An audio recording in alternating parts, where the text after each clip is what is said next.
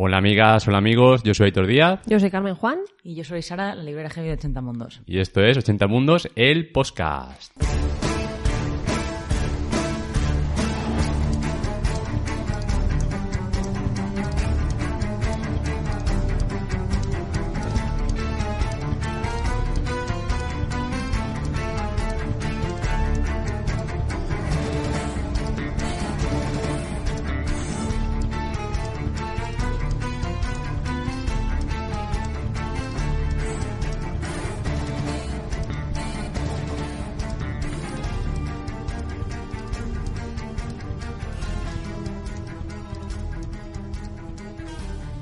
Bueno, pues hoy nos, nos hemos juntado para hablar de pelis y libros. Y con todo lo que ello conlleva. No sabemos dónde va a ir esto. Ya advertimos que el programa igual queda un poco abstracto. Porque cada uno tenemos distintas opiniones. Pero bueno, la idea es un poco hablar de adaptaciones de, de libros y ver qué nos parece una adaptación y qué es para nosotros una buena adaptación. Fenomenal. ¿Por qué no empiezas tú? ¿De qué? ¿Hablando de pelis y de libros? ¿Qué te parece ¿De una buena adaptación, no? Es, es la, la- la premisa, ¿no? La acabas de, de mencionar. Para mí una buena adaptación realmente es una película que realmente capta la esencia del libro o del cómic o de la obra que está adaptando. O sea, yo por ejemplo, eh, ahora no sé, cada uno igual podemos hablar de algunas películas que tenemos como buenas adaptaciones en la cabeza. El Señor de los Anillos. Es muy fiel al libro, buena adaptación, te puede gustar por detalles, más o menos. Pero por ejemplo, a mí me viene a la cabeza Apocalipsis Now, que, que es una adaptación de Corazón de las Tinieblas de, de Conrad y realmente no es que esté cogiendo el libro y voy a hacer lo mismo que el libro, sino que cojo la esencia del libro. Para mí es una buena adaptación. Para mí, acabas de decir una cosa súper guay. que me viene para. Me viene Para me hilar. el dedo para, para, para decir lo que quería decir. Eh, has hablado de buena adaptación. Eso es, Sí. eso es lo que para mí es la clave. La clave de Que a mí la dicotomía bien mal no me gusta en absoluto. Me parece que siempre termina cayendo mucho en la, en la subjetividad. Entonces, hay un, hay un término de, le- de la crítica literaria que se llama transformatio, que a mí me gusta muchísimo más que el de, la, que el de lo que es la, la mera adaptación literaria.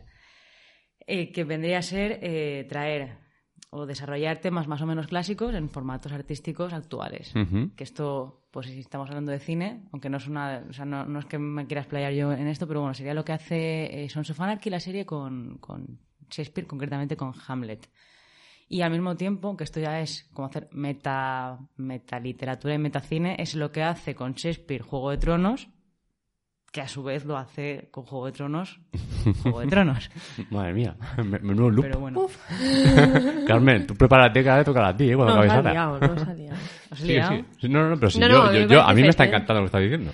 Puedo, se- o sea, puedo seguir, si me tuviera que mojar, o sea, si esto es lo que, lo que yo Que pienso, a mí no me, a moje. mí, a mí Sí, no me gusta... Primero cada uno decimos lo que pensamos y A mí no luego me gusta ya... hablar de adaptación literaria, pero bueno, si tuviera que. de adaptación cinematográfica, perdón. eh, pero bueno, si me tengo que mojar, no me voy a mojar yo. Yo citaría a un señor que se llama Lauro Zavala, que más o menos viene a decir, cito libremente, eh, que una buena adaptación es aquella que descubre las posibilidades cinematográficas del texto que está adaptando, fuera o no consciente de ellas el autor, y esto es importante, ¿no? Porque cada vez el, el autor es más consciente, pero en lo que tú, en el ejemplo que tú has puesto del corazón de las tinieblas, sería cumpliría, ¿no? Con lo que es una buena adaptación literaria, porque descubre las posibilidades cinematográficas del corazón de las tinieblas, cosa de la cual, pues eso Conrad no tenía ni puta idea. Ni idea, el hombre, el hombre estaba escribiendo ahí en, ¿no? en el Congo, ¿sabes? Diciendo, pues bueno, yo ya me aburro. Y luego este señor eh, como que menciona que también al mismo tiempo sería una adaptación que reflexionara desde el cine eh, lo que- sobre lo que es una buena adaptación, pero bueno, a mí esto de hacer metacine, pues a veces queda un poco filosófico de más, denso de más y elitista de más como las pelis de Haneke, así que... A ver, está Oye. guay, está guay si sale bien. Que, que ataque tan Claro. gratuito. Está ¿Qué, guay, qué? pero... Que ataque tan gratuito. Pero bueno, no es necesario que, el, que, haga, que haya metacine para que haya una buena Sí, adaptación en los términos que, que este hombre plantea, ¿no? Ya está. Bueno, Carmen, cuéntanos, ¿tú qué? A ver, yo eh, tengo que decir que cuando planteamos hacer este programa y tú nos preguntaste, nos dijiste, bueno, pues podríamos hablar a lo mejor empezando por, por el concepto, ¿no? Porque qué es una buena adaptación o qué sería el ideal de adaptación, ¿no? Como la mejor adaptación. Y yo tengo que decir que mm, de joven, de joven, eh, yo odiaba las adaptaciones A muerte. a no muerte. podía ver ni Pero, una. o sea, ni no una. podía, no podía soportarlo porque veía las adaptaciones buscando siempre la tara. Quiero decir. Aquello eh, que no era igual al libro. Sí. Entonces iba ahí como eh, con, la, con los cuchillos preparados, ¿no? Y, y entonces no disfrutaba la película. Pero porque, porque siempre he sido una persona como muy meticulosa para esas cosas, ¿no? En plan, si estás haciendo una adaptación y es súper fiel, pues luego no te puedes inventar un personaje que entre... Eso, o sea, yo eso no, no me gustaba nada, ¿no? Entonces, eh, con esta definición que ha dado Sara, me ha venido. Yo no, no lo quería mencionar, ¿vale? Lo, lo juro que no quería. Pero eh, con esta, con esta definición así citada libremente de Sara, me ha venido a la cabeza eh, las películas de Harry Potter, que en su momento me enfadaron muchísimo. Porque ya era súper fan de los libros. Y claro, veías las películas y decías, mira, este personaje te lo has sacado del bolsillo. Eh, esta persona en realidad está muerta. Eh, Y así todo. este, este animal que te estás inventando aquí, en verdad en los libros es otro, que es un animal ficticio que no, no, eh, existe en el... El crimen de Harry Potter es que no hay Kidditch. Sí ¿Cree hay. qué?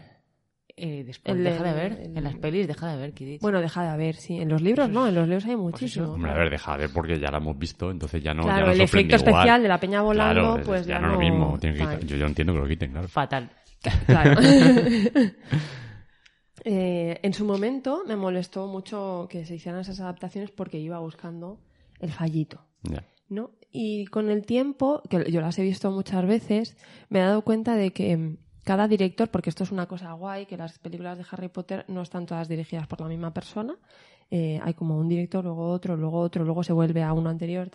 Y mm, se nota mucho, por ejemplo, en la luz y en la ambientación, ¿no? Cómo cada director ha entendido eh, cada uno de los libros, el libro que le ha tocado, digamos, y, mm, y ha construido su mundo mágico a partir de, de una idea propia, pero está contando la historia de la, la- por dónde va, ¿no? La historia de Harry Potter. Y, y me he reconciliado con ellas. O sea, me parece que como producto cinematográfico está- están bien. Y como adaptación, pues me está costando mucho decir esto, pero seguramente están bien también, ¿vale? A ver, yo es que creo que también va un poquito por donde iba lo que decía Sara, el transformatio. O sea, Sí, estás claro. adaptando un lenguaje a otro. Claro. Entonces no puedes hacerlo literalmente. De hecho, ahora si queréis ah, podemos hablar de algunas adaptaciones literales, que igual no funcionan tan bien. No funcionan tan bien. Claro. No funcionan tan bien. Entonces yo tenía una nota apuntada para... eh, porque yo iba buscando la adaptación fiel, La ¿no? perfecta. La- sí, pero sobre La todo piedra eso, ¿no? roseta Como de las adaptaciones. que falta una cosa, bueno, pues te puede molestar más o menos, ¿no? En las películas del Señor de los Anillos faltan cosas y a Sara yo sé que le molestan mucho. Yo estoy encantado de que falten. Ahora Claro, yo por eso he dicho que, Fuera de por eso he dicho que por eso he dicho que era un tema subjetivo y yo, yo, sé- yo lo sé diferenciar. O sea, a mí me gusta, o sea, a mí me gusta enfadarme porque no sale Tom Bombadil. Me gusta enfadarme, lo siento. O sea, así Oye, además que lo disfruto. Digo, mira, aquí no sale, hijo de puta, no sale, perdón. Yo, yo- yo agradezco muchísimo que no salga. Lo agradezco Lo sé, infinidad. lo sé, lo sé. Tú y el 90% de personas, y a lo mejor yo también lo agradecería si hubieran hecho un what if. ¿Qué hubiera pasado si tenemos aquí tres horas más de Tom Bombadil por el campo? Como son cortas las pelis, Claro. pues... Pero que a mí me enfade no significa que, que no sepa valorar que las adaptaciones al Señor de los Anillos son la leche, no así el Hobbit, por ejemplo, ¿no? Sí, sí, sí, está claro. No, pero ahí iba yo un poquito, por lo del tema de buena o mala adaptación. O sea, por ejemplo, para mí el Hobbit no es una buena adaptación. Igual que si me viene a la cabeza el juego de Ender, pues tampoco es una buena adaptación. Pues o sea, no. no, no lo veo como adaptaciones que yo diga, pues mira, no. O sea, yo digo, pues para hacer esto mejor no hagan nada. Claro. No, y el juego de Ender no es mala película. O sea, como peli funciona. sí, peli como funciona. peli medio funciona, pero, Pero, a mí... si quita todo lo, lo interesante que tiene la saga de Ender, Claro. la, la- la quita. Claro, Claro. ahí está. Entonces, yo eh, tengo aquí un versus, ¿no? Que es eh, la adaptación fiel que yo iba buscando en mis orígenes eh, como consumidora de libros y de películas. eh, versus la versión del director ¿no? Ujú. o del artista que está llevando al cine eh, una idea. No necesariamente una obra en, con- en concreto. Eh, Apocalypse Now, pues, hombre, es pues, como que se leyó un libro y yo- luego hizo una película. Yo, yo, yo- no sé cómo esa película pudo, pudo salir adelante. Bueno, de hecho hay un documental de todo lo que se hizo, libro, porque hay un hay un libro o sea, porque, porque aquello es, o sea, es, es, es- no, es- es increíble que pudiera sacar un proyecto así adelante. Pero lo que tú dices, al final se leyeron Gozando las Tinieblas, cogieron la esencia y dijeron, bueno, pues yo voy a hacer mi peli con esto. se me ha ocurrido una peli. Claro. Pero claro, no es un voy a coger este texto y lo voy a adaptar No, para el no, cine, no. ¿no? Eh, y yo soy súper partidaria de las versiones libres, como, como este es el caso, ¿no? O como sería el, el caso de la serie Sons of Anarchy que ha mencionado antes Sara, que me parece que si tú no tienes ni idea de Hamlet, pues te ves la serie y dices, pues la serie está muy guay. Pero si, si sabes... eh, Pues te- o sea, no hace falta tiene que te lo mucho más digan, tú lo significado ves, todavía, tú claro, lo ves, dices, claro. wow, esto... Claro. Sonríes. Ves Es la de- estrella de la sí. y Claro, sonríes. y ves el guiño y dices, Sí, uy, y aquí, te- te ¿eh? sientes como guay, claro. Y soy partidaria también de las versiones más fieles, o sea, que, que respetan el argumento, los personajes y demás, pero siempre y cuando sean enriquecedoras. Es decir, que la visión del cineasta Ujú. esté aportada a la película, no sea una simple representación en pantalla de lo que tenemos en el texto. Lo que decías, Claro. ¿no? Que eh, una adaptación súper fiel, pues no funciona. Hombre, yo cuando decía superfiel, por ejemplo, me venía a la mente Watchmen, Ajá. de Zack Snyder, que adaptaba el cómic de Alan Moore, que no triunfó mucho, pero yo creo que era, era tan literal que la gente, la- o sea, muchísima gente me decía, eh, no sé qué estoy viendo. O sea, era Estoy como- viendo un cómic. ¿sabes? Como un cómic en movimiento. Y con, y con Sin City pasó lo mismo, pero menos, porque era más rompedora. Es que Watchmen ya te puede pasar leyendo el cómic, ¿no? Que digas, ¿qué narices Hmm. estoy leyendo? Entonces, si... A ver, es un cómic complicado, entre comillas. Bueno, y más en la, en la época que salió, que es, es la muerte de los superhéroes eh, contemporáneos. Entonces, claro, cuando Snyder lo adaptó tal cual, porque hay viñetas tal cual, con su Sí. cámara lenta, tal, todo igualito, pues mucha gente... Que es muy claro, chulo. Es sí, muy guay. encanta, Cinematográficamente a mí- es muy a mí me chulo. Lo que pasa es que si, si venías de ver el, el, el Spider-Man de aquella época Ahí voy. y Hulk y tal, Claro, pues te que, metes claro, ahí la, la Watchmen. gente dice, pero bueno, ¿pero qué me estás contando? Ah, ¿Esto que- qué es? es que tardar en arrancar la película 40 minutos, Sí, ¿eh? sí. 40, yo, yo creo que son más, ¿eh?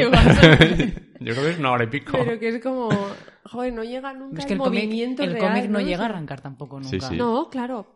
Claro. O sea, a mí es me otra cosa. Por eso que es una adaptación literal. Sí. Pero pasa- y yo creo que no funcionó tanto un poquito por eso, porque era súper literal. O sea, Zack Snyder estaba tan enamorado del cómic como me hubiera pasado a mí o igual a, a nosotros de ponernos y decir, es que me encanta tanto que lo voy a hacer igual. Claro. Y entonces, claro, cinematográficamente igual no funcionaba tan bien. Y Claro. sin embargo, V de Vendetta es más o menos V de igual. Vendetta, Está- o sea, pero funciona mejor creo como sí. película. Porque tiene lenguaje cinematográfico. Exacto. Y tienes un, un personaje, de tal- tiene un arco, tal, yo creo que tiene, funciona mucho mejor. ¿Y nos parece que es que Vendetta también tiene bastante lenguaje cinematográfico En el cómic. en el cómic? Sí, mucho más que Watchmen, claro. Sí, porque sí. sí Digamos porque- que es más fácil hacer esa adaptación. Sí, porque además Watchmen era un cómic con viñetas muy chiquitillas, muchas subtramas demás. Pero, por ejemplo, V de Vendetta, yo, yo recuerdo la escena casi al final, cuando se ve un poco el significado de todo lo que está haciendo V, que eso cinematográficamente me pareció espectacular, porque hay una serie de escenas montadas, cuando todo se pone la máscara y tal, con la música, el montaje, y eso solo puedes conseguir con el cine. O sea, en, en el cómic tú te puedes imaginar lo que tú quieras, pero no vas a poner la música, no, vas a hacer el montaje. claro. Y, y en la película es una parte súper emocionante. O Claro. sea, que te, te toca, de verdad, ¿no? Y en el cómic es verdad que, que quizá en ese momento dices, jo, qué guay, pero hay, hay, hay páginas anteriores que te tocan más, ¿no? Sí. Pero el momentazo de empieza a sonar la música, o sea, yo es que lo pienso y se me están poniendo Sí, pero sí, de yo punta. esa, pe- película a mí me, marcó muchísimo ese Sí. momento. Mm. ¿Qué más pelis os viene a, a la mente? Pues yo tengo mi... A ver, sácala. Sa- sa- saca ya, saca ya esa peli que tienes ahí Voy a sacarla. Eh, la peli es El cocinero, el ladrón, su mujer y su amante, de Peter Greenaway. Peter Greenaway es uno de mis directores favoritos y hace, hace cosas muy chulas con, con la imagen, con, con la música, con argumentos, hace cosas magníficas. Y en este caso lo que está adaptando, no hay ningún libro que se llame así, Ujú. lo que está haciendo es eh, trasladar un tópico literario que es el banquete macabro. Voy a, voy a contar en qué consiste el banquete macabro por si no lo sabéis. No sé si tu cara creo que también dice de lo que me hablas. Me quiere sonar, lo que pasa es que igual el banquete macabro que tengo en mi cabeza no es el mismo que tienes tú. Entonces, Vale, el, el banquete macabro es una comida en la que por altivez o por venganza eh, se ofrece un sacrificio humano bien a dioses o bien a otros hombres. ¿Vale? En el caso de banquete hacia los hacia dioses eh, el- está en el caso de Tántalo, ¿vale? Uno de, lo- de los más famosetes en la mitología. Y en el de los hu- humanos está el de Procne y Filomela eh, y el de Atreo, que son los dos en los que se basa eh, Peter Greenaway. Además se basa en el de Procne y Filomela también a través de Tito Andrónico de Shakespeare, que es que, que utiliza el, el de Prone y Filomena. Es que lo que pasa con, con la mitología con, o con los textos clásicos es que al final hay tantos, tantas refundiciones que, que sí, no hay una es- es complicado exacta, hilar ¿no? de que- dónde sale. que va hilando. Entonces, aquí en esta peli, que, que el- Bueno, decir que hay un banquete macabro no sería exactamente hacer un spoiler, porque más o menos te lo imaginas por la portada de la peli, ¿no? Por la carátula. No exactamente, no, pero bueno, sí que es un poquito spoiler, es- pero vamos, es el único que spoiler que voy a hacer, porque si no, no podría hablar de, de la peli. Hay una, hay una súper, súper diferencia eh, con, con el tema del banquete macabro clásico, que es, es la única adaptación, no solo al cine, sino a otros formatos literarios que yo he visto donde la revelación de que el banquete macabro se está produciendo no se da a posteriori. Porque la gracia, en- o sea, la, la fuerza en el, en el mito es que, que- que- que tú lo ves, o sea, tú, tú estás viendo cómo se están comiendo a otro tío y no lo saben, ¿no? Es como... Y entonces luego Ah, o sea, ah, te has no, comido a, te has comido a vale, tu vale. hijo. Vale, ahí, ahí es un donde, poco. Ahí es donde está la, la gracia, ¿no? Eh, aquí no pasa así, o sea, aquí se, se sabe, no hay revelación, se, se Ujú. sabe lo que está pasando y... O sea, que y- todos los comensales saben lo que están comiendo y saben quién es, a quién, Sí. a quién están comiendo Sí, sí, desde es- el principio. Sí, Vale. y ahí está la... la- Más chungo te lo voy a decir. Sí, Vale. es, es más gracioso también. Ahí hay otra, sí que hay una, una especie de parecidos y sem- semejanzas y diferencias, porque en el aquí toma al banquete de Atreo para porque este- esto es una especie de venganza, pero no es una venganza en sí, sino hay un adulterio. Ujú. eh, y no es que para vengarme de que has sido adúltera mm, te hago que te comas, no. Es, es- hay una venganza de la venganza, ¿no? Es como. No quiero hacer spoiler, ¿no? Pero es como que está cogiendo, está cogiendo diferentes elementos para, para fusionarlo, ¿no? Y es, es una cosa muy chula. Y ya que he mencionado a Shakespeare, pues la, la otra cosa que tiene de gracia esta peli es que es súper teatral. O sea, yo, yo no es que sepa, o yo no es que intuya que está influido por Shakespeare porque habla de. porque pasa lo mismo que con Florina y Filomela y es más probable que este tío conozca, seguro que este tío conoce Tito Andrónico. No, es que es teatral. O sea, las escenas son totalmente teatrales, el, uso de la cámara es teatral, es, casi toda la peli se desarrolla en un salón y la cámara solo se desplaza un poquito de mesa de una mesa a la otra. Hay otras escenas fuera de, de ahí, pero es muy teatral. Y tenéis que verla y tenéis que leer cosas sobre el banquete macabro porque es... ¿Y esta película desde cuándo es? ¿O hay solo una versión? Eh, me explico, porque a mí la, la- la idea del banquete, de banquete macabro en varias versiones también me recuerda a la cena de los idiotas, en cierta medida, y salvando la mucho la distancia. No lo he visto la ¿vale? Bueno, pero también es una cosa que pasa en Sweeney Todd, por ejemplo, ¿no? Por eso, por eso digo que, O sea, que que se la ha llevado idea, al cine muchas claro, que se, ha, veces. que se ha llevado a esa idea como No, muchas en veces con Todd, distintas en versiones. Sweeney Todd no hay venganza. Sí, es una venganza a todo el mundo. Sí. Es una Bueno, venganza sí, a todo el mundo, sí. Sí, porque el mundo es cruel y el pueblo en el que viven es cruel y los trata, los en ese momento no, pero los ha tratado mal muchos años antes. Entonces el barbero vuelve Y empieza a cortar y, cuellos. y- y se- y bueno, y si un día se le va, pues se le va, el- se le va, se le va, pierde un poco el, el norte y dice, ¡guau! Tal cual. Sí, pero por Y ejemplo... entonces su novia dice, mira, o sea, Sí, pero a mí, a mí la, el, el La- de no, no sabría decir por qué ahora, pero yo veo No más se seme- corresponde, Yo ¿eh? veo No más se el semejanzas con el banquete macabro, sin haber banquete, sin haber eh, Comida, ¿no? comida humana en la boda roja en Juego de Tronos. Yes. por la disposición, por el, por el engaño, ¿no? Por el me voy a reconciliar, pero no. Que en Sweeney Todd, que sí. Sí. que se comen, ¿no? Que sí, bueno, siento el spoiler, pero bueno, sí, sí. Bueno, Sweeney que Todd se va de comen- comer empanadillas de personas, ¿no? O sea, es, Tal es cual. el argumento de la peli. Donde sí que hay canibalismo involuntario, ¿no? O sea, no sabría decir cuál es la... Hombre, al, fin- al final es coger una idea y adaptarla al cine de varias formas, que es un poco lo que estamos hablando con unas películas y con otras. Sí, como mejor o peor o como... Porque la cena de los idiotas, por ejemplo, no va tanto en cuanto a la venganza, pero sí que tienes una cena donde han engañado a uno para que vaya a la cena que es como el idiota. Y todos están riéndose de él. Entonces, mm, ya te digo, es un concepto distinto, pero sí que a mí por lo menos me da Sí, reminiscencia. está pas- pasado por la parodia, es que Claro. también, Sí, que claro. también Claro. Es, es otra manera de... Es un poco la versión comedia, ¿no? De... Mm. Eh, te voy a tomar la... Voy a tirar de este hilo que he dejado aquí sobre el teatro. Fantástico. Porque una de mis pelis así favoritas de los últimos años, que creo que es una muy buena adaptación, es La señorita Julia. Eh, de hecho, yo conocía la obra de teatro, y, pero la había leído hacía mucho tiempo y cuando vi la película eh, le dije a Sara, tío, creo que es el texto reproducido. Tal cual. o sea, creo que es una obra de teatro llevada a pantalla. Y no, no, pero tiene una explicación que sea una obra tan teatral en el cine, ¿no? O sea, que no sea una película, sino una obra de teatro filmada, que al final es lo que a mí me pareció.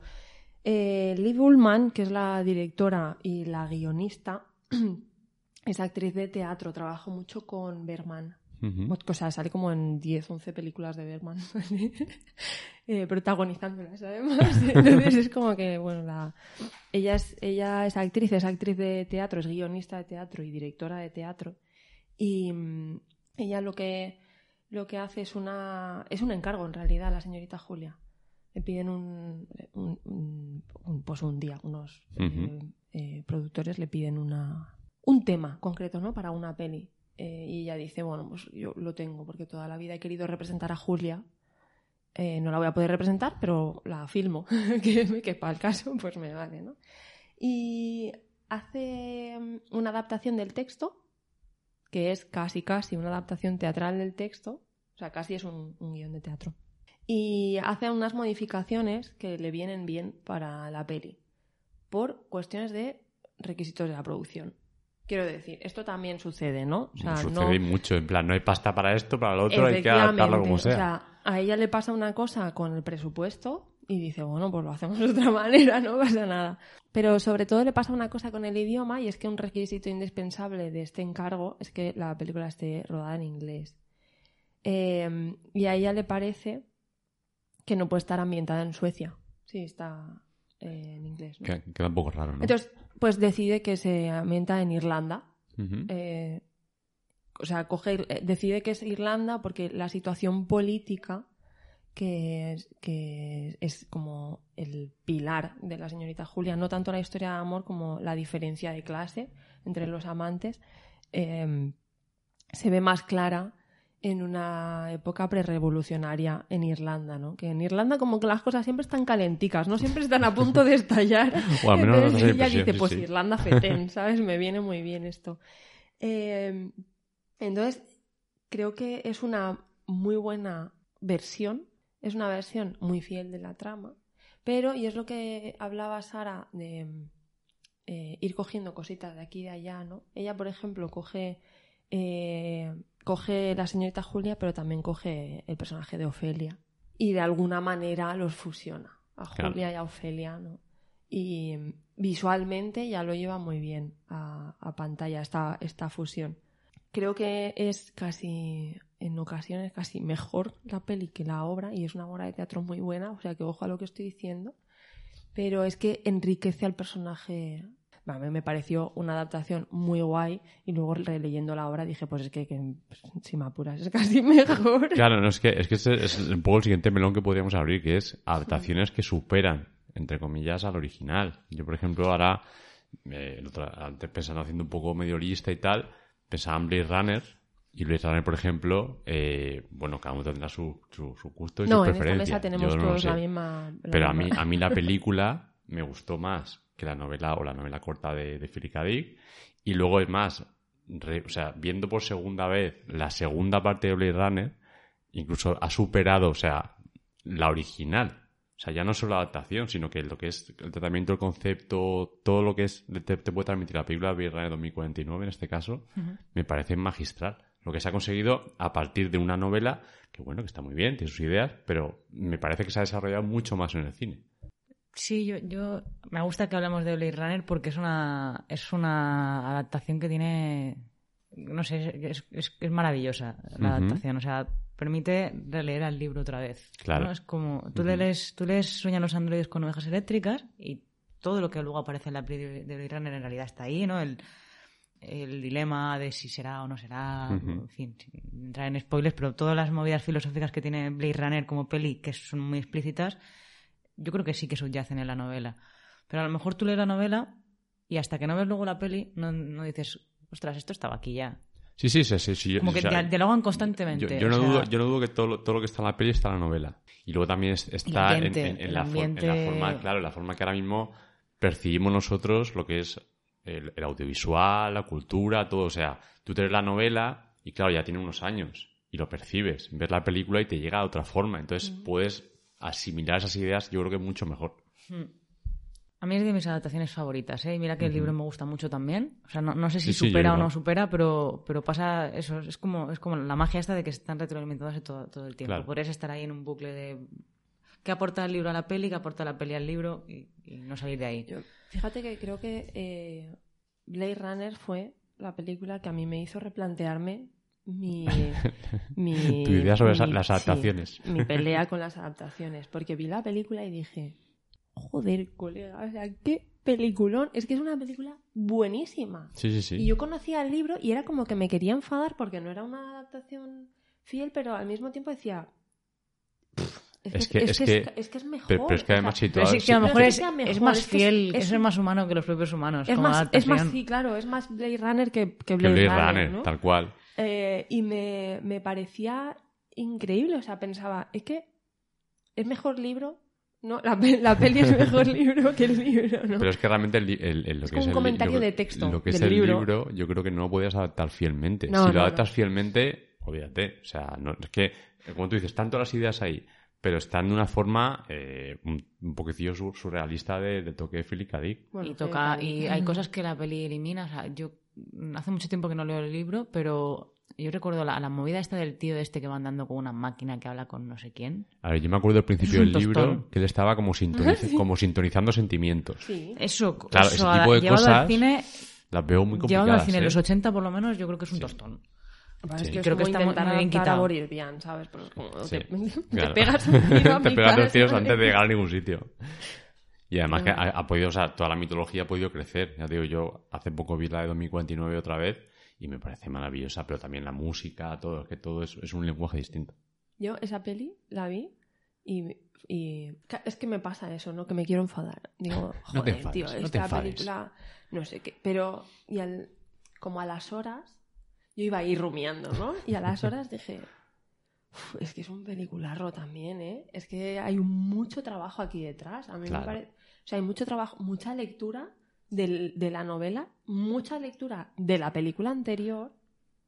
Hay mucha lectura de, mucha, de- de ¿eh? subtexto, Sí, de, lo que hay debajo de, la- de las Y está tal. construido con unos cimientos muy sólidos. Sí.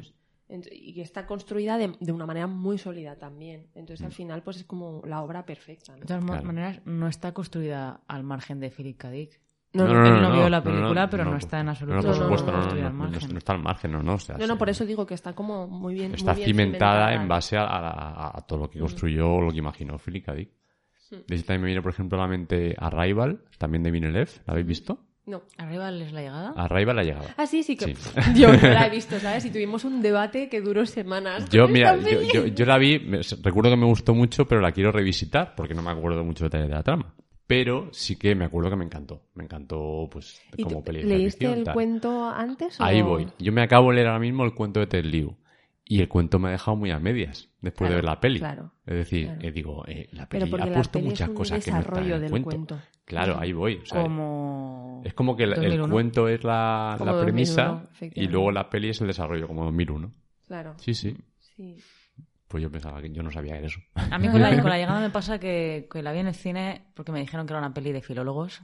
De fi- Ay, Ah, pobreta bueno, mía, claro. es verdad. Y yo me fui ahí a ver una peli de filólogos. Y porque la protagoniza el lingüista, ya está. Pero- me quise morir. Pero un poquito tiene. Un poquito, sí. Poquito. de- de- Pero la parte de, de- la parte de filólogos está mal, está mal hecha. O Pero sea, ¿te ha en la leído- peli. ¿Pero te has leído el cuento? no. No, no, ahora, ahora que ya sé que no es una peli de filólogos, igual me puedo leer el cuento. Pero es que el, cu- cuento el- de el ficción. cuento es mucho más de filólogos que la peli, Sí, ¿eh? claro. Eh, porque el cuento sí que se, se pasa. yo creo que la mayor parte de lo que es el, el conflicto y la trama se basa en descifrar el lenguaje de los alienígenas. Y le da muchas vueltas, cosas que yo, yo por ejemplo, el cuento a veces me perdía, pero tú como filóloga, pues igual. Lo que pasa es que pillas yo como mejor. filóloga sí que voy a diferenciar y me enfadaré si en vez de ser un cuento de filología ficción es un cuento de fantasía filológica. Igual, igual va más por ahí, ¿eh? igual te cabreas un poco. También te digo. Eh, cuando. cu- A mí me pasó que cuando fuimos a verla al cine, yo no tenía ni idea, ¿no? Dije, ah, pues la trama parece guay, a Sara le han dicho que es de filólogos, pues para adelante. Y terminé de ver la película y dije, esto es una adaptación de un texto. Y se lo dije a Sara, le dije, yo creo que esto es una novela o algo. Y lo, o sea, lo busqué cuando llegamos a casa y efectivamente, o sea, dije, mira, es que esto tiene que estar adaptado. Eso tiene que ser un texto adaptado. O sea, esto es una idea literaria llevada al cine seguro. Sí, lo que, lo que parece, lo que, lo que pasa es que después de leerme el cuento, o sea, la idea la llevan muchísimo Sí, más sí, lejos, sí, ¿eh? Porque digamos que además el cuento del Liu como que deja entrever cosillas, pero no cierra, pero no las no- desarrolla. no- ni desarrolla ni las cierra. Hmm. O sea, yo me quedé como diciendo, bueno, eh, yo para mí que me falta medio cuento. O yo qué sé, me falta otro libro por ahí. un pliego sin imprimir aquí. Claro, o sea, aquí faltan páginas. Porque, o sea, ya, ya, ya no es que la trama sea la misma que la película, Hmm. sino que hay ideas de la película que tampoco se desarrollan en el cuento. Entonces, Claro. bueno, pues no sé. O sea, me parece muy loable Un que, centinela 2001 total. Sí. tal cual. Tal cual. Bueno, ahí Arthur, Arthur Clarke estaba con, con Kubrick diciéndole, pero pon más cosas, pon más cosas. Luego- luego hizo el Estoy libro, diciendo, ¿no? Yo hago siempre lo que me sale. Yo hago lo que me da la gana, ¿sabes? En plan, a mí no me cuentes tu vida. Yo tengo. Venía con otra, una de mis pelis favoritas, que es una adaptación de uno de mis libros favoritos. Esto no que pase mucho, pasa con Blade Runner y con Picnic en Hanging Rock. Pues ¿vale? ya está. Esto ya está, no pasa con más cosas. Eh, como veis, yo de las tacitas no salgo, ¿vale? Entonces a mí me gusta la gente con, con su ropa, con los tobillos cubiertos. Ya está, todo bien. la gente. Eh, no es el caso de, de Picnic en Hanging Rock, que está eh, desarrollada un poquito después. Pero la novela es de Joan eh, Lindsay, está maravillosamente editada por Impedimenta, Ujú. la novela. Y es una historia de un misterio que, esto no es ningún spoiler, no se resuelve. O sea, la- en la novela va de un misterio. Y el misterio no se resuelve porque la gracia de la novela es que mantiene la tensión de la primera página a la última y tú terminas la novela y dices, eh, ¿hola? o sea, pero ¿y qué, ha- qué había pasado? Porque yo necesito saberlo. Pues no lo Y sabes. no lo sabes. No lo sabes. No lo sabes, ni lo vas a ver jamás. No, no lo vas a saber jamás.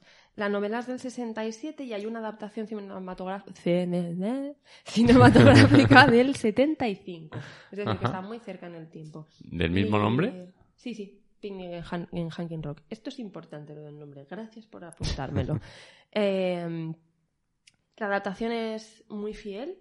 La ambientación es idéntica, eh, respeta muchísimo incluso las ropas, ¿no? La descripción de- del vestuario está súper bien llevado a pantalla. eh, y lo que hace el director es coger algunas de las ideas clave del, del texto, no todas, y desarrollarlas un poquito más. ¿no? En plan, a mí me interesa pues esto. Por ejemplo, le interesa... em, la película va de un internado de muchachas, que es como otra de mis cosas favoritas, ¿no? De- como vestidos largos y muchachas en internados. Lo, lo sabemos ya, ¿eh? ya, ya empieza a quedar patente. Yo que tú, sé hablar de- Con los internados. Eh, pues bueno, pues estas muchachas están ahí en el cole y hacen una excursión en San Valentín y unas se pierden, desaparecen, desaparecen y no, no se sabe dónde están. El misterio es que no se sabe dónde están y nunca vuelven a aparecer, ¿vale? Nunca, pero no, no- ni están muertas ni nada, nadie sabe. El caso es que se meten como por una roca y, y el director explora, una, es, una, es una de las mejores ideas que tiene la peli. Eh, explora esta cosa de que se pueden eh, perder a través de una grieta en la roca. Es una roca medio mágica porque están en un- es una colonia. Entonces, eh, eh, lo que hace la Se civilización es que quitan una civilización antigua para poner la suya. Entonces, esta roca es como una, como una zona de, de paso entre mundos, de alguna manera. Y ellas caben, lo que hace la peli es enseñarte que ellas caben por esa roca porque están en la edad intermedia, en la que, todavía, no son, mujeres, claro. Pero ya no son niñas, entonces están como perdiendo esa inocencia y desaparecen. Por lo que sea, por lo que sea que no lo sabemos. Esa adaptación está muy guay, es perfecta, es súper fiel y a mí me encanta porque tiene una ambientación maravillosa. Además explora un poco el deseo, tal, pero sin tocarlo, como a mí me gusta. Pasando y bordeando por encima. Sí, sí. Eh, como una caricia, ¿no? Qué sutil. Y luego lo que decía del título es que hay una serie de seis capítulos que se llama El misterio de Hankin Rock, que está en filming, que la podéis ver por ahí, que es de 2018, y que lo que hace, claro, tú dices, si te cabe en una novela, y en, o sea, si esa novela te cabe en una película, pues seis capítulos de una hora acá, a lo mejor te ha, te ha venido arriba, ¿no? Entonces, claro, lo que hace es rellenar ese tiempo con las subtramas que no se cuentan en la, en la novela ni en la peli, las desarrolla, ¿no? Digamos que mira por ventanitas que no están que están pero no están abiertas. Ujú. Y la serie se asoma por esas ventanitas Pero ¿sabéis qué pasa? Que no se desvela el misterio tampoco. Pues esa es la gracia, creo yo, Es que de, la- creo la que gracia de la novela, de la película y de, sí. serie. Que de Sí. hecho, hablando de series, es otro melón. ¿Qué os parecen las adaptaciones de libros a series? En general, ¿estáis a favor, en contra? ¿Os, os duele el estómago cada vez que veis una adaptación? Por ejemplo, ahora están haciendo de los Anillos, están rodándola. Uh, acaban, de estrenar, acaban de estrenar La Fundación de Asimov, que yo la Fundación, a ver, yo me leí el libro en su día, me rompió la cabeza, me encanta la Fundación, aunque me lo quiero releer porque no me acuerdo prácticamente nada, pero vi un capítulo 2 y dije, esto no es la Fundación. Yo no sé qué me estáis contando, pero esto no es la Fundación. O sea, no reconocía nada. Y de hecho tengo, tengo un par de amigos que son súper frikis de la Fundación y, vamos, unos cabreos que se pillaron, no lo podéis imaginar, en plan de yo ya, no voy a ni un capítulo más, jamás, ya deja, ya, a ver, es ciencia ficción, yo, yo sé, lo veré a qué me cuentan. Pero sí que no estaban adaptando en absoluto las novelas. Yo tengo. tengo me, me han venido tres ejemplos a la cabeza y en los tres pasa lo mismo. Es eh, Juego de Tronos, Juego de Tronos El cuento de la también, criada y mm, El hombre en el castillo. Ah, pues ya a las lo que te pasa. les pasa lo mismo. Claro.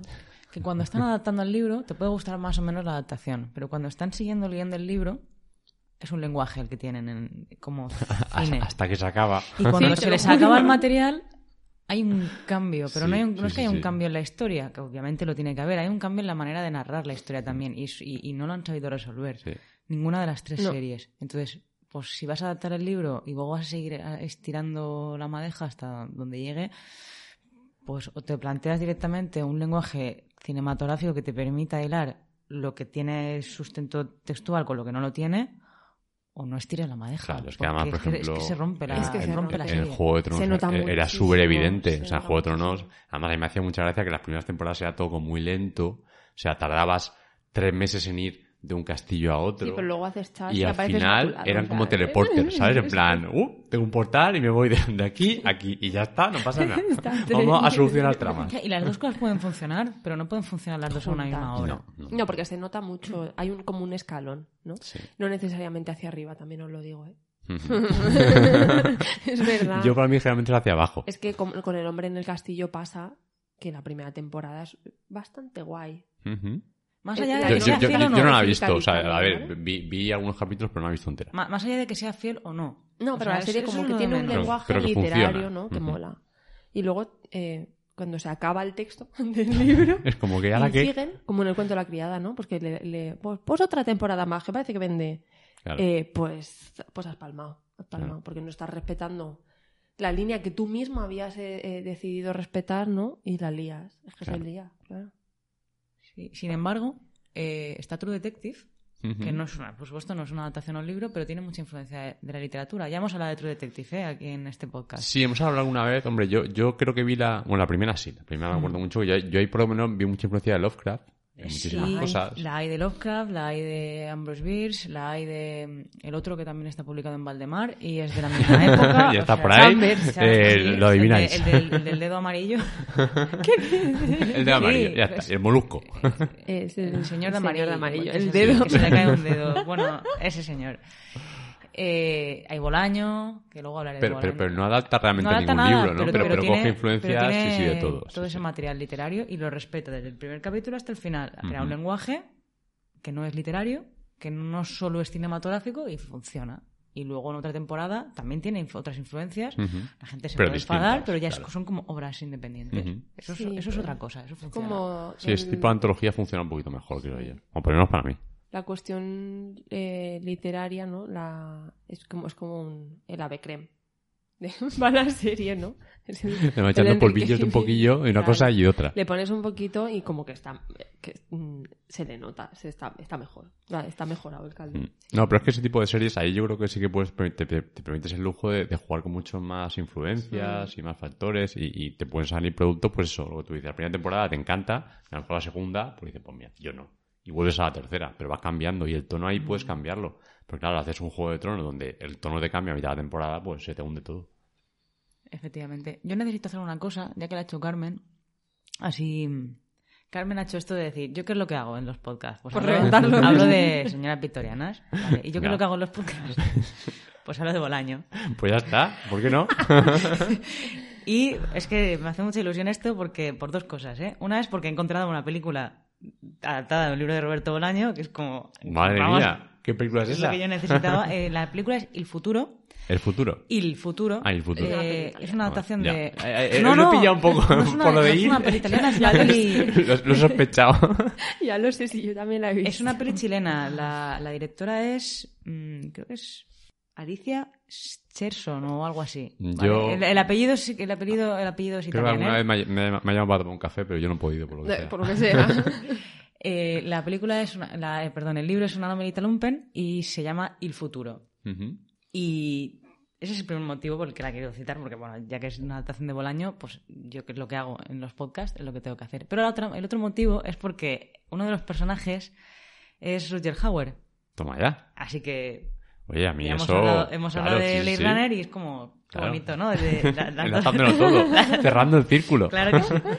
Eh, la peli y la novela, que es una adaptación es bastante, Ajá. es bastante, bastante fiel.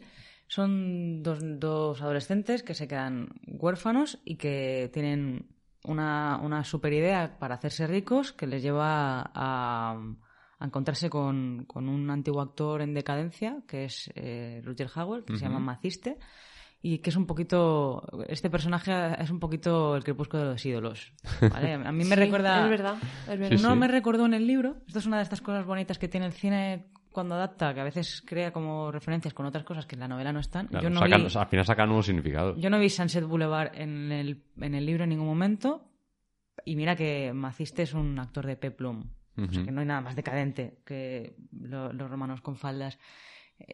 Eh, 20 años o 40 años después. Pero bueno, en, en el ambiente de, de- la película, que es, que es un ambiente muy raro, como todas las novelas en las que Bolaño habla de fascismo, que, que al final se crean unos ambientes muy rarunos, y Hmm.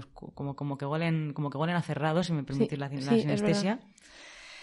Eh, pues ese ambiente que sí que está muy bien, muy bien trasladado al cine, pues hace que Roger Hauer, gordo y mayor, parezca totalmente la versión masculina de, de- no me acuerdo cómo se llama la De la- mujer la- de- del la de los ídolos, pero sí es es una es una cosa bonita que tiene la, la adaptación. Y luego pues no voy a destripar ni el libro ni la peli ni mis grandes temas que, es- que ya lo pero vamos, ya lo, he- ya lo he dicho no está ahí, está ahí el tema de- está el tema del fascismo y hay una cosa muy guay que se les escucha en un momento de la peli decir fascismo o barbarie a, a unos que pasan con un coche con un coche con un Ya. coche de lujo A tope. eh, y es, es como. También está como, como la recreación del, del futurismo eh, de la vanguardia, pero trasladado a los años 80 y, y- y dado la vuelta, ¿no? O sea, a mí hay cosas que me parecen muy, muy, muy, muy bien hechas en esa peli. Como no la habéis visto, pues no me podéis No, decir. no, no bueno, visto, tú sí la has visto, pero no, yo, yo no has leído, tú no has yo- leído una novelita lumpen. Sí. Sí, también. Sí, sí, cuando Pero, pero, pero, pero yo, pero yo me la apunto para verla. Pues así, así la comentamos O la sea, la- creo que es una creo que es una adaptación bastante buena, la verdad. Creo que no es una peli buenísima, posiblemente por los recursos, que a veces pues no- a veces no- se pueden no- salvar. No tiene pinta de ser un gran presupuesto la de esa película, ¿eh? No. También lo digo. Pero es la es- tercera peli de esta, de esta directora chilena. O sea, creo que como Pero- pero es una peli americana. No, no, es chilena. es Es chilena. y sale Roger Howard por ahí. Pues la verdad es que no tengo ni puta idea de por qué sucede eso. Es, es- lo veo un poco Es raro, extraño y pero, es paranormal, pero, pero, oye, pero es chilena, ¿eh? La, la, o la, O lo- producción, a lo eh, sí, mejor la la- producción. igual una producción, coproducción o... Puede ser, sí, maybe. puede ser. Sí, no, no he hecho tanto los deberes, ¿eh? La, he... Nada. No, bueno, la has recordado porque la vimos hace, yo qué sé, años. Eh, pero es verdad que, o sea, yo terminé de ver la peli y dije, vale. Pero porque da un poco de aprensión, entonces no estaba cómoda, no es una película muy incómoda. Como lo es, por otra parte, el texto eh, en el que se basa. O sea, porque no. No, no es gustosa. No gustosa del No gustosa. Bueno, y, y al final habéis visto la peli que nos, que nos trajo este debate, que No, es tío. Dune. Dune, Dune. Aún no la habéis visto. Me vais a No. perdonar, yo es que no la quiero ver. No me quiere llevar. ¿No la vais a ver? No, no, Carmen la quiere ver ¿Y, y muchísimo. por, qué, y por qué no la quieres ver? O sea, Tío, me da pereza. explícanoslo. No lo sé. ¿Pero Creo que- pereza porque son tres horacas? No, porque la de Lynch me gustó mucho. Creo que es pereza porque... ¿Te gustó mucho la de Lynch? Sí, Uf, entonces igual esta no te gusta tanto. Pero porque a Lynch le gusta mucho. O sea, Es que, o sea, yo, yo creo que Lynch... Yo, a ver, no me acuerdo, vi media hora hace poco y yo me, me reía mucho con, con ¿qué Lynch. dices? Y- Pero sí, si es sí, una. o sea, O sea, te tienes que concentrar muchísimo para ver esa película. ya, pero es que la versión de. Lynch... ¿Cómo se llama el, el- el- el actor protagonista? mi novio. Eh, Eh, se, sí, llama, el de se llama el de terciopelo azul. Dale Cooper. Como si- yo, no sé cómo- yo ese hombre no sé cómo se llama, pero a ver, a mí ese hombre, Cooper. ese hombre haciendo de adolescente, yo no me lo creo. Pero O sea, es un bebé en esa Pero peli. si es una de las cosas del cine, de una de las cosas en Sí, mayúsculas. sí, sí, yo, yo, yo no digo que no pase siempre, ¿sabes? Pero que aquí lo estoy viendo. Estoy viendo un señor de 30 años diciéndome, eh, que tengo 18. Pues eso yo lo hago también. Y Cuando me- enseña, cuando va a los bares enseña el carnet, por si Claro, se lo pide. por si acaso. Eh, yo recomiendo que vayáis a ver al cine. ¿Sabes qué pasa? aún- que, aún que sabiendo, yo sé que la, sé que la, la idea de, ¿cómo se llama el director? ¿Vinelev? Bueno. ¿En la nueva? Sí, la, la idea de este director es hacer, hacer una, una saga una completa. saga. Sí, lo, que- lo que pasa es que el hombre ha dicho, yo, si la gente va a verla y hacemos caja, hago la segunda. Si no, va a ser que no. Correcto. Oye, Me pues a mí parece- me parece me súper pensado, te lo digo. Sí, pero se va a gastar una pasta. eh, Es muchísimo dinero. ¿Tú te Ya, pero, puede pero, pero a ver, pero, pero esos anillos lo haces- la hicieron a la vez y a- Sí, sí. amortizar mucho. Aquí, madre mía, yo digo, es que es un No, pero si hay mucho dinero se ponen las pilas. Bueno, pues no eh, perdona, Creo que, me, creo que me querría leer el libro antes de ver la peli. Mm, Y no me da tiempo. O sea, es como que me da pereza ponerme a leer el libro ahora porque no, no me apetece. Ujú. Fantasía guay, ciencia ficción a mí me cuesta más. Y, y no me da tiempo. No, pero yo, yo, mira, yo, por ejemplo, me pasaba eso. Decía, hostia, me toca leer el libro antes de la... Yo no me había leído Dune. Eh, me, me puse a leer el libro y lo que hice fue leerme la mitad y dije, no, no, no quiero leer más por no spoilearme. Quiero disfrutar la película un poco. Y yo me fui al cine y disfruté mucho. De hecho, además, eh, creo que la peli adapta la mitad del primer libro. O sea, tampoco tienes que leer mucho. fetén, sí, sí, estoy declarado. Me lo, pe- me lo pensaré. No, pero, pero, a ver, yo... Pero ahora hay que ver Halloween. O sea, que ahora tampoco hay que ver Dune. O sea, ¿Ahora qué? Ahora hay que ver Halloween, no Dune. verdad, Eh, saga verdad. literaria donde las Sí, haya, sí, ¿eh? es un, es un sagón. O sea, Muy literaria. tiene, un po- tiene mucho, o sea, el- la cosa recurrente de que el malo no- mm, aparezca siempre y no se muera jamás, Eso, sí, eso los- es eh, un eso, el- tópico el- del el- terror. eso en los cómics del, siempre. del primer, no, pero es terror, un tópico terror, del primer sí. terror, de, de las primeras novelas de terror, que es como, es, es imbatible, el malo. Claro. Drácula, ahí está. Que me- que es tan, es tan, eh, es tan- o sea, es tan difícil matarlo que es, que es inmortal, ¿no? De hecho, solo no se va a morir. Es verdad, porque han hecho una- hay una, una nueva de Halloween en el cine ahora, ¿no? Sí. Halloween Kills con la misma actriz de la primera peli. Esa sí que Ay, es Jamie Lee Curtis. Jamie Lee Curtis, estaba pensando el nombre, ¿verdad? Sí, sí. Yo creo que ahí no me van a pillar, fíjate. Qué estupendo. ¿No? Es No. que, Eh, a ver, a ver, pero igual la veré en mi casa, ¿sabes? Cuando la hagan en, en algún sitio, pero en el cine no veo yo... Nosotras que no vamos a hacer No maratón. sé. ¿Sí? eh, sí, claro. Hombre, ya, pero es que al final como que siempre pasa lo mismo, ¿no?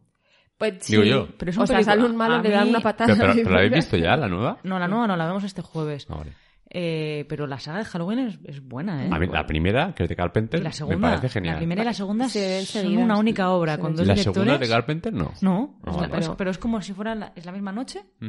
No sé si te acuerdas. No sé si te acuerdas. A ver, de la, de la- ah, no la me de acuerdo Carpenter porque... acaba y la siguiente empieza justo donde acaba. Pero en la empieza, misma- empieza con la misma ¿Ves? escena. Eso, La eso- misma ese- escena. a eso le dio sentido. Si yo, si yo recuerdo, yo tengo una- un buen recuerdo de esa película. decir, Y son dos está- directores Lo que distintos. pasa es que luego ya, eh, distintos, luego ya o sea, en mi cabeza aparece Jason contra Freddy y ya, pues como que... No, pero porque dices, se ha ido. se ha ido- Claro, es como que, bueno, el mito se me, se me cae un poco. Pero Jason no es. ¿Jason no es de Viernes No, 13? Jason ah, no pues me es... estoy Sí, sí, Jason es el de Viernes 13, pero Ah, no es de verdad, es verdad, esto es Halloween. Es que, es que, pues, ¿ves? Yo, todos esos, todos esos los y- tengo, los tengo en un cajoncito metidos. Sí, Ahí todos juntos. Pues, no sé, ¿alguna otra peli que os quede...? Yo- a mí me queda una. Pues, Pero va, me- es una mala adaptación. O sea, la quiero traer. Pues acabamos como mala el rato adaptación. hablamos como de las cosas que nos molan. Pues habla un poco de Y, todo. Esta es una bueno, de película malo, que yo he regular. visto aproximadamente 257 veces. Siendo ¿no? mala. Siendo mala. Vale. ¿Por qué? Porque tengo una hermana pequeña. Hola Silvia, ¿qué tal? Mm, ¿Sabes que a veces te odio? Pues seguramente tenga que ver con esto. Eh, mi hermana se obsesionó con una película que salió en 2003. Mi hermana tiene... eh, bueno, en 2003 tenía tres años. Entonces, pues a lo mejor la vimos entre sus tres años y sus seis años, pues todas las veces que he dicho, Me- o eh, más. pero normal. Estaba también. obsesionada, Pero normal, o sea, no, no es una niña de tres años pues quiere ver una película 20 veces. No, no, no es normal, no es normal, ¿No? porque le dio por Nemo y Nemo estaba guay porque era una película para niños. Pero esta película, aunque se vendió como película para niños, no lo es. La película es El gato. Eh, es una película de estas que mezclan animación y, o sea, como no es animación exactamente, pero hay como mucho efecto especial sobre un único, eh, sobre un humano. ¿vale? En plan, Eh, ¿quién engañó a Roger Rabbit? No. No, no, porque eso sí que Eso es sí un- que es un Eso sí que peliculón. es real con Ay, qué animación. peliculón. Ya ves. Bueno, el gato está eh, es, es una adaptación de The Cat in the Hat, El gato en el sombrero, que es como uno de los clasicazos de la literatura para niños, eh, que es de Dr. Seuss, que es el mismo autor que el Grinch, ¿vale? Eh, ¿Os acordáis de la peli del Grinch? sí, un ¿Os parece que era una peli para niños? Yo no la he visto. Regu- regulín. Mm, es que no me acuerdo tanto como Pues para... no era. no ¿vale? Yo solo os voy a decir de esa Spoiler, peli. Roger Rabbit tampoco. Roger Rabbit Y yo no tampoco y visto- era una yo no la he visto de mayor. Pues Roger Rabbit no lo era en absoluto. Yo no la he visto Pero- de no, mayor. pero- Sexo, muchísimas drogas y muchísima violencia Sí, en lo, que Roger pasa, sí, Rabbit. lo que pasa es que no era nada explícito, No, sí, es- bueno, no es entonces, o sea, yo, explícito. yo la vi de crío y tampoco, o sea, y me- yo me lo pasaba Yo pipa, ¿sabes? no he visto más tetas en mi vida que Sí, en Roger Rabbit, claro, eh, te lo sí, sí, digo. las o sea, tetas, tetas vas a ver. Sí. eh, que yo era pequeña y decía, ¿por qué estoy viendo esto? Eh, vale, pues os voy a decir, para que os hagáis una idea, que esta peli está protagonizada por el actor que hace de Austin Powers. Ah, sí, sí, sí. Vale, pues el humor es el mismo. Pues igual no es tanto para niños, ¿eh? No es que no es tanto para niños, o sea, hay muchísimas bromas sexuales no muy escondidas. Eh, muchas bromas de política internacional, que es como... Pero- Os- te van a bombardear, colegas. Pero, pero ¿y ¿qué pinta todo eso en una película para Eh, niños? Pues que... Porque, o sea, es decir, si estás adaptando un libro para niños, no entiendo al lugar. Es- es Para enganchar al padre a que. Bueno, al padre o a Eh, la madre, a los padres a que la vean. ¿Sabéis las, bromitas estas escondidas para, de- que hay en Shrek? Sí. Que si eres adulto las ves y si eres un niño no. Pues mi Pero- hermana no se enteró de nada en Ya, el ya. momento, ¿no? Pero yo la veía y decía como... O sea, yo, claro, yo tenía 13 años así, ¿no? Y decía, esta película como que me... O sea, me parece que está fuera de lugar y además me da mal rollo, porque da mal rollo. O sea, es una Ujú. especie de Charlie en la fábrica de chocolate Sí, pero rollera. de- no, de- o sea, como el ambiente así un poco raruno, eh, porque van a un mundo fantástico en el que hay muchos colores y no sé qué, pero son colores que te, que, mm, que te espeluznan un poco. Una peli de Disney serie B. Eh, me, me está porque- recordando a- al juego del calamar. No sé si lo habéis visto, No lo hemos pero... visto, Pues no, no sé. Pues yo creo que yo creo que con decir que está protagonizada por Austin Powers tengo bastante para deciros que esto se vendió como una película infantil, una adaptación de un texto infantil que se utiliza para uno enseñar a leer a los niños en inglés y dos enseñar a los niños que hacer travesuras. Está guay, es divertido, pero luego pues si, si, si arreglas el entuerto Mejor. eh, Mejor que mejor. ¿no? O sea, Y ellos usan la más. adaptación como les da la gana para meter ahí, pues venga, esto y lo Y- otro, ¿por qué y, no? eh, eh, o sea, el libro está rimado, tiene muchas rimas, como un poco como Alicia, ¿no? Tiene eh, rimas no moralizantes, pero sí que como que, como se- que se te quedan ahí y te enseñan una cosa, ¿no? Y estas están eh, un poquito adaptadas y hay como más rimas, ¿no? Está enriquecido, digamos, el texto, pero yo no diría que para bien. Además, la película da bastante mal rollo. O sea, Pues ahí está. entonces, mala, mala. Mala, mala. Nefasta. Yo pensaba que tenía mensajes subliminales. Decía, mi hermana la quiere ver tanto porque le están metiendo mierda en la cabeza. que madre mía cuando crezca. Pues hablando de, de novelas para niños, ¿habéis visto la peli? Bueno, la peli, la peli imagino que sí, La princesa prometida. Y es y Claro. el, Y el claro, libro, claro, sí, sí, sí. Es que me parecen, ¿ves? Ahí, ahí creo que son maravillosas las dos. Hmm. O sea, tanto el libro como la peli, creo que es. O sea, es que puedes disfrutar muchísimo una cosa y la otra. Yo solo le saco una pega al libro que es Disponte a morir. Disponte a morir, disponte a morir. Ahora me llamo Íñigo Montoya, tú mataste a mi pared, disponte a morir. Yo juraría que yo te ya prepárate a morir. Pues igual, a ver, igual- igual en mi Pero tú, mente. porque te- tú oyes Claro. la peli, o sea, eso está grabadísimo en tu cabeza. Claro. Igual lo han arreglado. Yo cuando leí la, la novela, ya había visto la película a lo mejor, no sé, 25 veces, porque Hombre, es claro, una de es mis que ahora, favoritas. ahora- ahora les disponte y dices, como que disponte? Y Esto me, no es así. y me quedé seca, ¿eh? Dije que me disponte, prepárate. Porque es que además ni siquiera. Luego ya la he visto también en inglés y el Prepare to Die tampoco me. O sea, es dis- prepárate a morir. O sea, Claro, es tal que cual, sí, sí, sí. Esa peli que verla en castellano, además. Sí, sí, Pero, pero, pero, pero que, pero que yo, yo el libro me descojoné muchísimo. O sea, el libro, yo, yo me- ya, por supuesto, había visto antes la película. Pero cuando me leí el libro, yo no esperaba que me fuera a reír tanto con un libro. Yo no me leí un, un libro tanto en mi vida. muy Buenísimo ese libro Es también. genial. Es magnífico. Yo, de hecho, tenía una edición muy chula, que no sé a quién se la di y ya no la tengo. Y que me tengo que comprar, pero sacaron, o sea, cambiaron la edición. Ya Sí, tienen una la con, la portada de la película. Y, Eh, no, eh, no, te- tenemos una Hay edición una es como cartoné. una camisa Pero luego Mm. la edición es normal. O sea, no, Hay una en cartoné que la tiene ático de los libros, que va como una bolsa de tela. a una bolsa de tela de la peli. Pero la portada salen ellos, son, son ellos, los de la peli. No estoy segura, pero esa a lo mejor estaba pensando que a lo mejor esa traducción es nueva. Es- Espero, deseo. Que... Sí, lo que pasa es que lo que es la edición, la anterior, había una especie de edición que la portada no salía nadie de la peli, que era así como un rito medieval, y era Sí, preciosa. como marroncita, esa es la que, Era- súper- bonita. Sí, Mm. Sí, muy bonita. sí, muy bonita. Otra adaptación que tela, ¿eh? Yo no me acuerdo de este Yo esa no la he visto. Yo, yo me- yo, o sea, me acuerdo de, de- de- ¿Qué? de- de- del perro dragón. ¿Cómo se llamaba? Yo vi al ¿Follo? perro ese, me, me daba miedo. yo no me acuerdo cómo se llamaba. Fu, ¿no? Fu. Fuyo. yo no sé, Fuyo. así. Hombre, estos son vuestros deberes para esta semana, ¿vale? Vamos a volver a averi- leer. averiguar cómo se llama. No, no, no, hay que volver a leer la historia interminable y volver a ver la peli. Señor Eh, Fuji- Fujifilm. Fujifilm. Fujifilm. Muy bien. ¿Era una buena adaptación? ¿Tú lo recomiendas como buena adaptación? Era una buena adaptación, pero también pienso que era una película que tenías que ver a partir de cierta edad, porque yo cuando la vi de muy pequeña, antes de leer el libro, pensé, no se acaba nunca. O sea, es interminable, La de verdad. interminable, claro. Me parecía una película larguísima, porque no entendía nada. Bueno, pues ahora, comparado con, la, con las de ahora, antes eran de hora y media, ahora son de tres. Sara con Eh, eso no ir puede. a Verdune. Eh, yo voy a utilizar mi último minuto de gloria para minuto. decir que quizá para un futuro podríamos hablar de lo mismo que hemos hablado, pero al revés. Las influencias que tiene el cine en la Uh, literatura y no al revés. Sí, sí, sí. Eh, Esto es- es que yo esto no- ha muy a salido- tope. Sí, sí, sí. Ha salido tangencialmente porque hemos hablado de True Detective y Pizzolato, que es el guionista de la primera temporada, Es novelista. es novelista, Pero a posteriori, ¿no? tremendamente influ- influido por el cine como normal. Pero es un tema, ¿eh? También. Novelas, novelas que, Es, que es- beben es- es- explícitamente es un, del cine. un temazo. Es un temazo. es novelas que ven del cine y luego cómo el cine ha cambiado también nuestra forma de escribir y de leer. Porque claro, tú ahora te coges Moby Dick, que es un manual de ballenas, y entonces no hay, no hay quien se lo lea. ¿Pero por qué? Porque hace eh, muchos años unos señores no sabían como una ballena. Pues sabes que ahora si te, ponen- ahora si te pones sabemos- ahora, si te lo lees Sí. ahora, yo creo que le haces otra lectura. Sí, sí, no lo dudo, pero que eh, digamos que hay ¿eh? una parte muy tocha que es, Hombre, te voy sí, a explicar cómo sí, es un un manual, cetáceo, es un ¿vale? manual, sí. Entonces, ahora eso en los libros no lo soportamos tanto, ¿por qué? Porque en la cabeza hemos visto tantísimas cosas por el cine y por todo lo demás que nuestra visión capacidad de es distinta. concentración. Porque llevamos, llevamos un siglo y 20 años Claro. leyendo novelas donde cada vez hay más elipsis. Y eso, esto lo digo aquí y lo defenderé en el próximo podcast. Que, la- que haya elipsis en las novelas del siglo XX es porque las novelas del siglo XX están influidas por el cine, no porque Claro, les sí, sí, sí, por hacer tal cual, sí, sí, sí, sí, completamente de acuerdo. Pues nada, dejamos el tema encima de la mesa. Pues ahí está. Para el siguiente no, que toca novedades. Para el para el siguiente. O para el otro. siguiente, Para, o- Para cuando para el caiga. futuro. Qué bien cerrado, eh, qué bien hilado. Mira, yo Eso- iba a eso- decir una cosa, pero eso me sí, la voy a no, callar. Ya, despe- despedimos y ya está.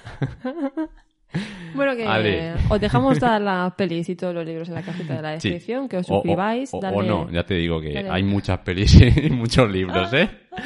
ya veremos lo que es lo que dejamos. Bueno, Ale, chao.